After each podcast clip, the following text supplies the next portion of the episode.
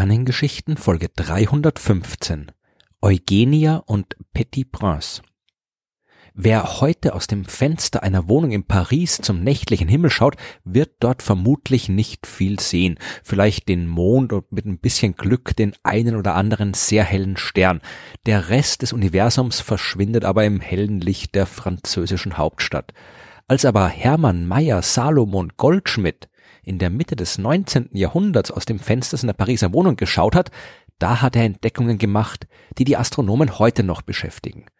Goldschmidt ist in Frankfurt geboren worden, hat zuerst als Kaufmann in der Firma seines Vaters gearbeitet und ist dann nach Paris gegangen, um dort als Maler zu arbeiten.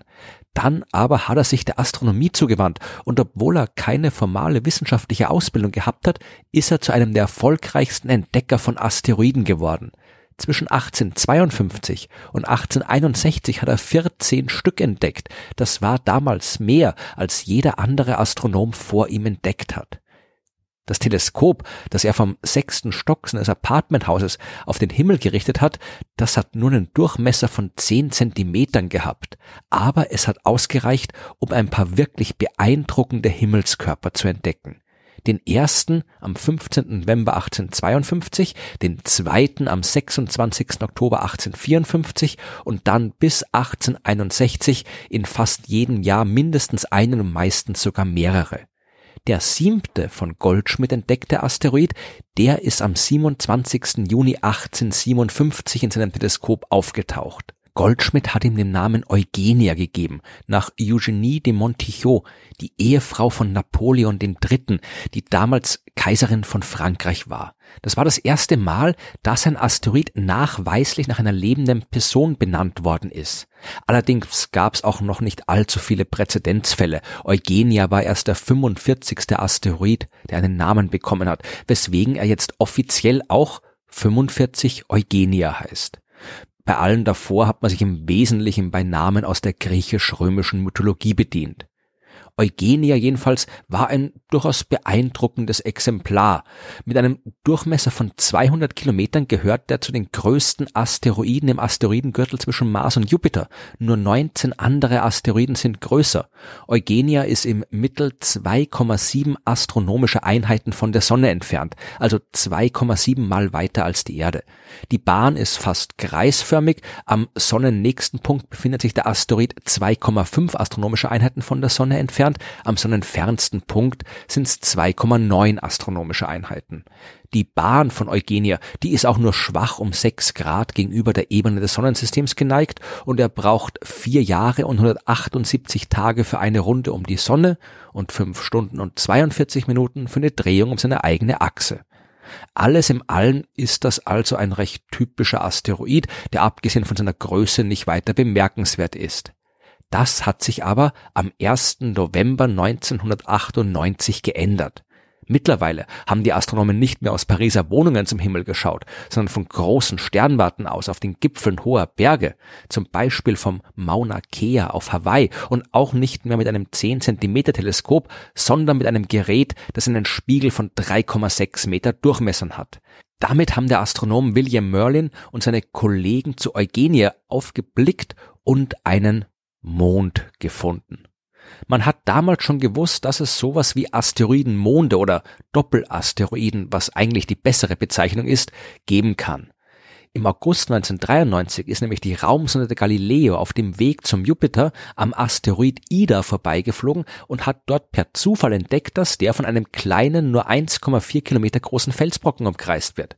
Was Merlin und seine Kollegen aber 1998 bei Eugenia gefunden haben, ist das erste Mal von der Erde aus passiert.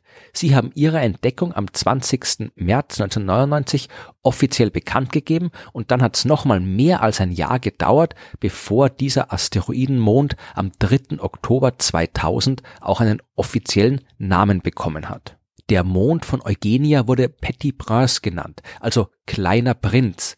Dieser Name bezieht sich einerseits auf Napoleon Eugène Louis Bonaparte, den Sohn von Eugénie de Montichot und Napoleon III.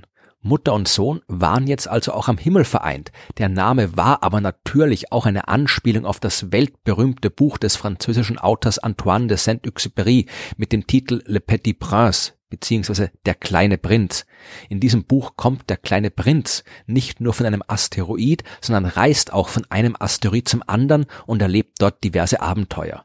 Und hier muss ich jetzt einmal kurz abschweifen. So wie die Entdecker vom Petit Prince bin ich auch durchaus der Meinung, dass dieses Buch vermutlich das nicht astronomische Buch ist, aus dem im Laufe der Zeit die meisten Leute zumindest ein klein bisschen und zum ersten Mal was über Asteroiden erfahren haben. Und ich finde die Benennung absolut passend.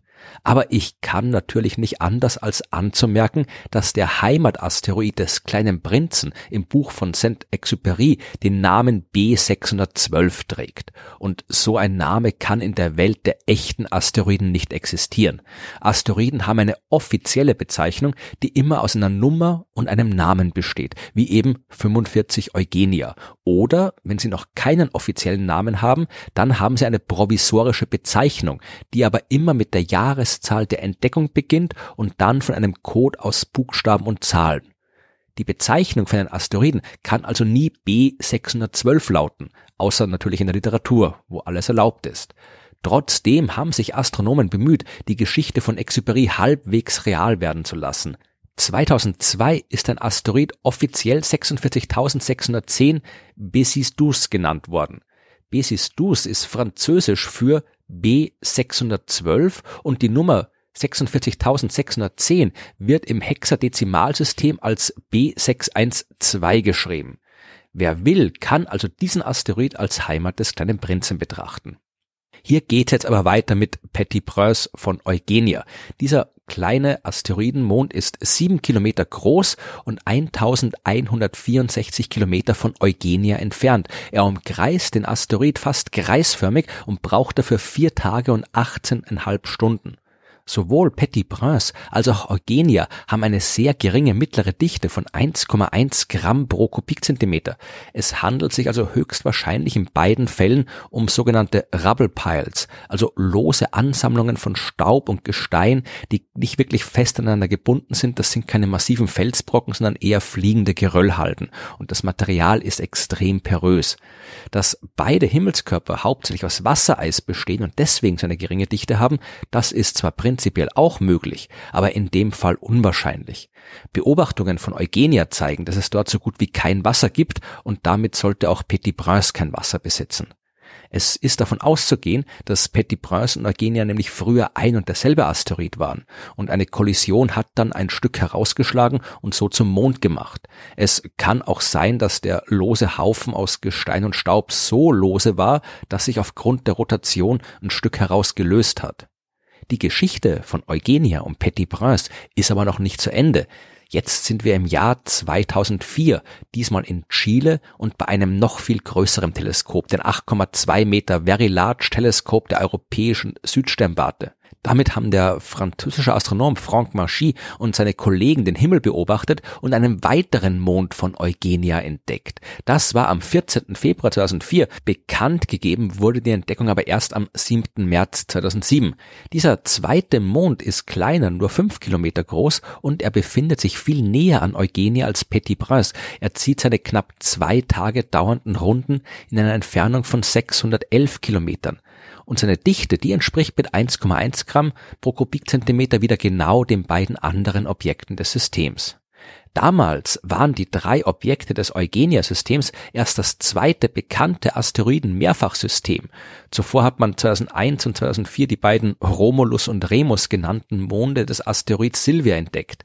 Mittlerweile kennen wir aber mehr als ein Dutzend Asteroide, die zwei Monde haben und Pluto hat sogar fünf Begleiter.